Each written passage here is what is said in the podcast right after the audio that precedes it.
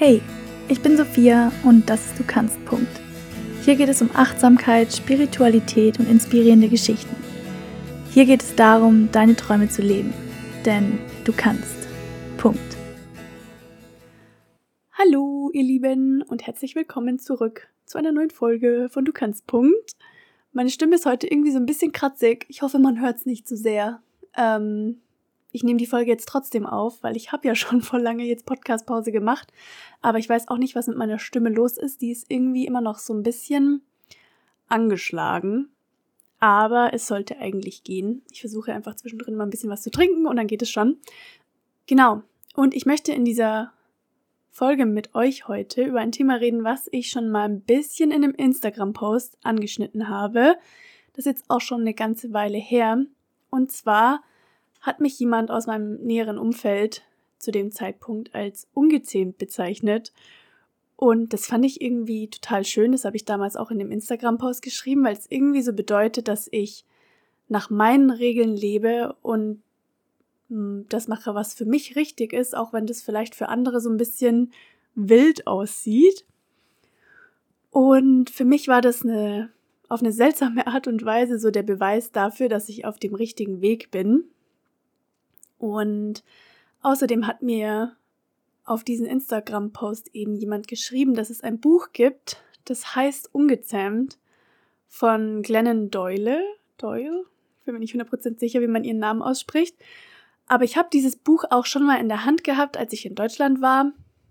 Und habe es aber nie gekauft. Und jetzt habe ich es mir geholt und angefangen zu lesen. Und wow, also ich habe mich in so vielen Sachen von dem, was sie schreibt, wiedergefunden und bin richtig begeistert von dem Buch. Ich bin gerade, glaube ich, so ein Drittel durch, aber ähm, ich bin jetzt schon total hin und weg. Und ja, wollte vor dem Hintergrund ein bisschen mit euch darüber reden. Und zwar erzählt sie eben auch, dass wir praktisch eben von Kind auf gezähmt werden, wenn man so will. Also uns werden Glaubenssätze, Werte, Karrieren und teilweise auch Beziehungen anerzogen. Und oft sehen wir das aber gar nicht so richtig. Also wir werden eben gezähmt, bis wir uns selbst so sehr in diesen Mustern verhalten, dass wir gar nicht merken, dass das nicht wirklich ist, was wir selbst wollen. Wir lernen eben das zu wollen, was von allen anderen als richtig angesehen wird. Aber irgendwann taucht da vielleicht so eine kleine Stimme auf, die sagt, boah, das hier ist es einfach nicht. Und du merkst, dass dieses Leben dich einfach nicht erfüllt. Und ja, es ist vielleicht ein okay Leben, es ist okay, dir geht es vielleicht sogar ganz gut, aber das ist eben nicht alles. Natürlich kannst du auch ein okay Leben führen, das funktioniert auch sicher sehr gut. Du bist dann halbwegs zufrieden mit dem, was du hast. Es passt schon irgendwie alles, deine Beziehung ist okay, dein Job ist okay, dein Leben ist okay, aber irgendwann, wenn die Stimme lauter wird, die sagt, das ist es nicht, dann wird es immer schwerer, die Stimme zu ignorieren. Und das solltest du auch nicht. Du ganz alleine weißt, was richtig für dich ist, beziehungsweise dein Herz weiß das. Aber um dieses neue Leben zu leben, musst du eben auch einiges aufgeben. Orte, Freundschaften, Jobs, Dinge. Keine Frage, du wirst auf jeden Fall etwas verlieren auf dem Weg und das macht dir Angst. Aber dafür wirst du andere Dinge dazu gewinnen. Orte, Freundschaften und Jobs, die dein Feuer entfachen, die eben zu deinem neuen Ich passen. Und jetzt stellst du dir die Frage, wie finde ich denn heraus, was meine innere Stimme überhaupt sagt? Weil da sind tausend Meinungen um mich herum und Ängste und Probleme und so viel Chaos, dass du eigentlich gar nicht mehr so richtig weißt, was du willst. Und an diesem Punkt war ich auch schon mehrmals. Deswegen möchte ich euch hier in dieser Folge erzählen, was mir geholfen hat, meine innere Stimme da mehr zu finden und auf mein Herz zu hören. Und ein, eine Sache, die sie auch in dem Buch erwähnt, ich kann euch auch den Namen des Buchs nochmal ganz genau unten reinschreiben und auch die Autorin, falls ihr das auch lesen wollt. Aber was sie eben auch in dem Buch erwähnt, ist, dass es halt wichtig ist, still zu werden. Und es macht auch total Sinn, weil wir sind den ganzen Tag abgelenkt, beschäftigt, wir arbeiten, wir treffen uns mit Freunden und geben uns gar keine Möglichkeit, mal zur Ruhe zu kommen. Und wenn da so eine Stimme auftaucht, ist es natürlich auch irgendwie leichter, die einfach zu verdrängen und gar nicht erst auf sie zu hören, weil wenn alles um dich rum laut ist, übertönt es natürlich die Stimme in dir. Du musst ihr nicht zuhören, du musst wirst nicht aufgefordert, mal dein ganzes Leben zu hinterfragen, deine Intentionen zu hinterfragen, einfach alles zu hinterfragen. Deswegen ist es so leicht, sich einfach abzulenken, den ganzen Tag irgendwie beschäftigt zu sein und möglichst wenig daran zu denken, dass da irgendwie doch was in dir ist, was vielleicht nach Aufmerksamkeit schreit. Aber genau hier ist es wichtig, still zu werden. Leg mal das Handy weg, leg mal einfach alles weg und mach nichts, gar nichts. Du kannst dann entweder meditieren oder einfach da sitzen und die Stille genießen oder du machst dir ein bisschen ruhige Musik an, das mache ich auch manchmal. Und dann achte mal darauf, wo deine Gedanken hinwandern was für Wünsche vielleicht aufkommen, was für Gefühle aufkommen und dann hinterfrag da mal, warum will ich das? Was würde ich gerade am liebsten machen? Was würde ich ändern, wenn es vielleicht nichts zu verlieren gäbe? Immer wenn ich merke, dass ich so ganz in Gedanken bin die ganze Zeit und merke auch, wie ich mich selber schon wieder ablenke, versuche ich mir abends wirklich Zeit zu nehmen und dann halt wirklich so lang wie möglich einfach mal nur da zu liegen und nichts zu machen. Das Handy wegzulegen, alles wegzulegen. Und dann kann es schon mal passieren, dass da auf einmal die Tränen kommen, weil man merkt so, oh verdammt, das ist mir noch gar nicht so aufgefallen, dass mich das so traurig macht oder dass mich das vielleicht so glücklich macht oder dass ich damit eigentlich total unzufrieden bin. Und erst wenn man still wird, kommt da mal was an die Oberfläche, was man vielleicht sonst die ganze Zeit versucht zu vergraben. Und das hilft einem auf jeden Fall herauszufinden, was man eigentlich will. Dann der zweite Punkt ist, das ist eigentlich eher, das, da könnte man eine komplette Podcast-Folge drüber machen, aber ich wollte es hier mal mit reinnehmen, weil ich das, glaube ich, auch noch nie so erzählt habe. Und zwar, dein Körper weiß auch schon sehr viel. Dein Körper ist mehr oder weniger eine Repräsentation von deinem Unterbewusstsein, von deinem Innenleben, von deinen Gefühlen. Und wenn man diese innere Stimme sehr lange unterdrückt, dann kann das eventuell auch fatale Folgen haben. Ich spreche da aus Erfahrung, weil mein Körper hat mich regelrecht angeschrien. Sag mal, merkst du es nicht? Hör mal auf damit. Weil ich hatte jahrelang chronische Magenprobleme. Also wirklich richtig schlimme Magenprobleme. Ich hatte so, so dolle Bauchschmerzen, dass ich eigentlich gar nichts mehr essen konnte. Ich war teilweise im Krankenhaus, weil ich so Bauchschmerzen hatte und niemand konnte mir sagen, was ich hab. Und das ging jahrelang so, vor allen Dingen in Phasen, wo ich Stress hatte. Also sie waren eigentlich immer mit Stress verbunden und ich hatte sie zum Beispiel auch in jeder Klausurenphase an der Uni. Es war immer eine, also jetzt, wenn ich so zurückschaue, finde ich, es war wie so eine Art Rebellion meines Körpers gegen das, was ich gemacht habe. War es vielleicht eine Rebellion meines Körpers gegen das Studium? Wusste ich vielleicht unterbewusst immer, dass das hier falsch ist und habe nur nie drauf gehört? Die hundertprozentige Antwort weiß ich natürlich nicht. Natürlich waren diese Klausurenphasen einfach grundauf stressig und bei mir hat sich Stress halt immer auf den Magen geschlagen. Aber es wurde schon wirklich sehr schlimm auch in den Klausurenphasen, wo ich dann auch nicht mehr lernen konnte, weil ich Bauchschmerzen hatte, was mir noch mehr Stress gemacht hat. Also es war ein totales Chaos. Den Höhepunkt erreicht haben sie dann aber im zweiten Corona-Jahr, als ich praktisch wirklich gar nichts mehr essen konnte ich musste auf so viele Sachen verzichten. Ich konnte irgendwie kein Weizen essen, keine Kuhmilch, keine.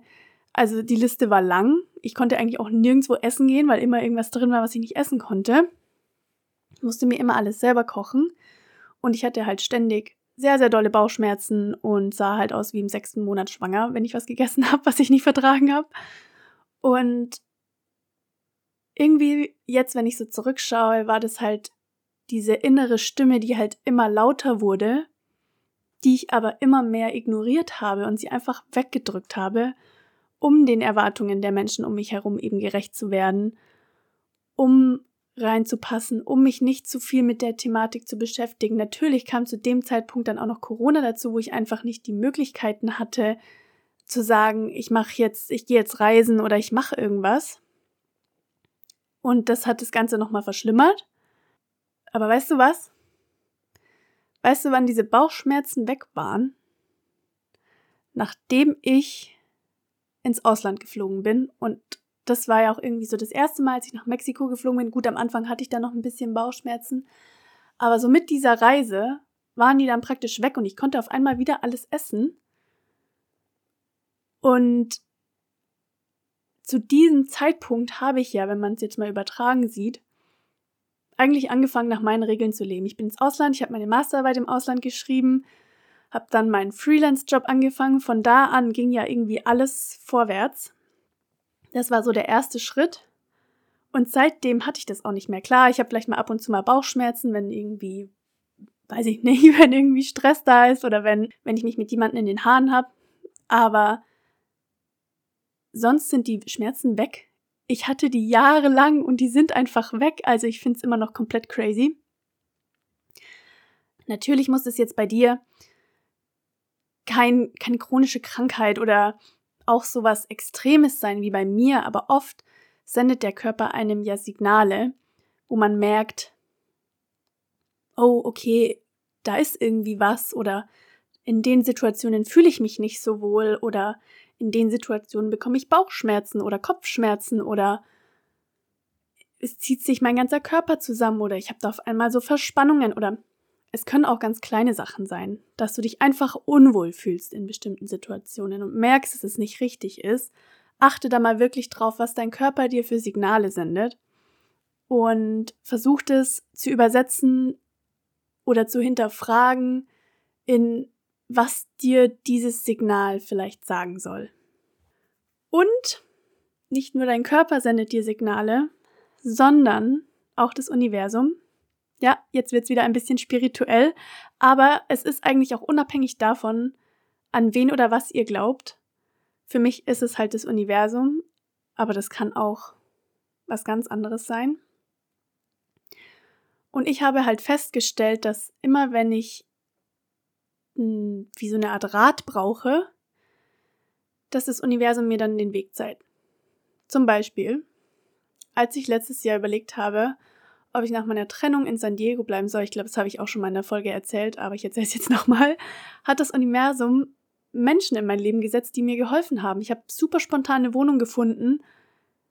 Ich hatte auf einmal so viele Möglichkeiten, die sich mir aufgetan haben, dass sich die Entscheidung fast ein bisschen von alleine getroffen hat. Also ich hatte trotzdem Ängste natürlich, ich hatte trotzdem meine Bedenken, weil ich wusste, wenn ich jetzt zum Beispiel in San Diego bleibe, muss ich mit dieser Trennung halt jetzt im Ausland klarkommen und habe halt nicht meine Familie um mich.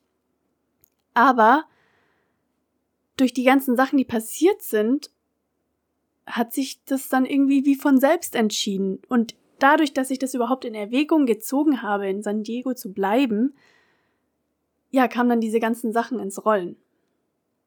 Und eigentlich war das bei mir halt schon sehr oft so, wenn ich irgendwie ja, wenn wichtige Entscheidungen anstanden, dass dann einfach Sachen passiert sind, die mir diese Entscheidungen nicht 100% abgenommen haben, aber die mich auf jeden Fall ermutigt haben, die, wenn es auch die schwierige, schwierigere Entscheidung war, diese Entscheidung zu treffen, weil die mich letztendlich weiterbringt, weil das die Entscheidung ist, die mich nach vorne bringt und die mir halt, ja, mehr Möglichkeiten eröffnet und mich auch noch glücklicher macht. Und wenn du schon den Mut hattest, eine neue Richtung in Erwägung zu ziehen, sei das jetzt dein Job, sei das die Beziehung, sei was, was auch immer dir gerade auf dem Herzen liegt, und dann auf einmal ganz viele tolle Sachen passieren oder auf einmal Sachen passieren, die dich noch ein bisschen sogar mehr in diese Richtung pushen, dann ist es vielleicht mehr als nur ein Zeichen. Dann ist es vielleicht auch so ein kleiner Schubser, der dich in diese Richtung schubst und den solltest du zulassen, den solltest du sehen und wahrnehmen und merken, okay, vielleicht ist das ja jetzt auch ein Zeichen, dass ich das wirklich machen sollte, so, so unangenehm und so beängstigend, wie das alles ist, ist es vielleicht langfristig die richtige Entscheidung. Du merkst dann ja auch, du hast dann so ein Bauchgefühl, wo du so merkst, okay, ich glaube, das ist das Richtige für mich. Das ist zwar nicht das Richtige, aber das ist das Richtige. Und mein Körper sagt mir, ich soll dorthin gehen, mein, meine innere Stimme sagt mir das, wenn ich mal wirklich auf mich höre und das Universum zeigt mir auch noch genau in diese Richtung. Ja, also wenn, wenn du eine Sache aus dieser Folge mitnehmen solltest, dann das. Sei ungezähmt, trau dich aus dem Raster zu fallen, trau dich nach mehr zu streben. Dein Käfig ist nur ein Käfig, bis du erkennst, dass du dir die Gitterstäbe selbst herumbaust. Und genauso wie du sie dir selbst dahin baust, kannst du sie auch zur Seite schieben und ausbrechen. Du machst die Regeln für dein Leben. Und du kannst. Punkt. Ja, also ich kann euch nur ans Herz legen, auch dieses Buch zu lesen. Ich bin, wie gesagt, noch nicht 100% durch, aber ich bin jetzt schon begeistert. Also so viele Sachen aus meinem Leben, Leben spiegeln sich da wieder und ich finde so viele von ihren Ansichten einfach so, so schön und so irgendwie augenöffnend. Und ja, ich werde es euch verlinken, beziehungsweise ich werde euch den Titel und so weiter reinschreiben, aber vielleicht, wenn ich es auf Amazon, dann kann ich es euch einfach verlinken. Und dann könnt ihr da auch mal reinlesen, falls euch das ganze Thema interessiert. Und ja, ansonsten hoffe ich, ihr habt noch einen schönen Vormittag, Mittag oder Abend und wir hören uns bei der nächsten Folge. Macht's gut! So, das war's mit der heutigen Folge von Du kannst. Punkt. Teil sie gerne mit deinen Freunden und folge mir auf Instagram unter @dukannst. für mehr Content und Updates. Bis nächsten Mittwoch. Ciao!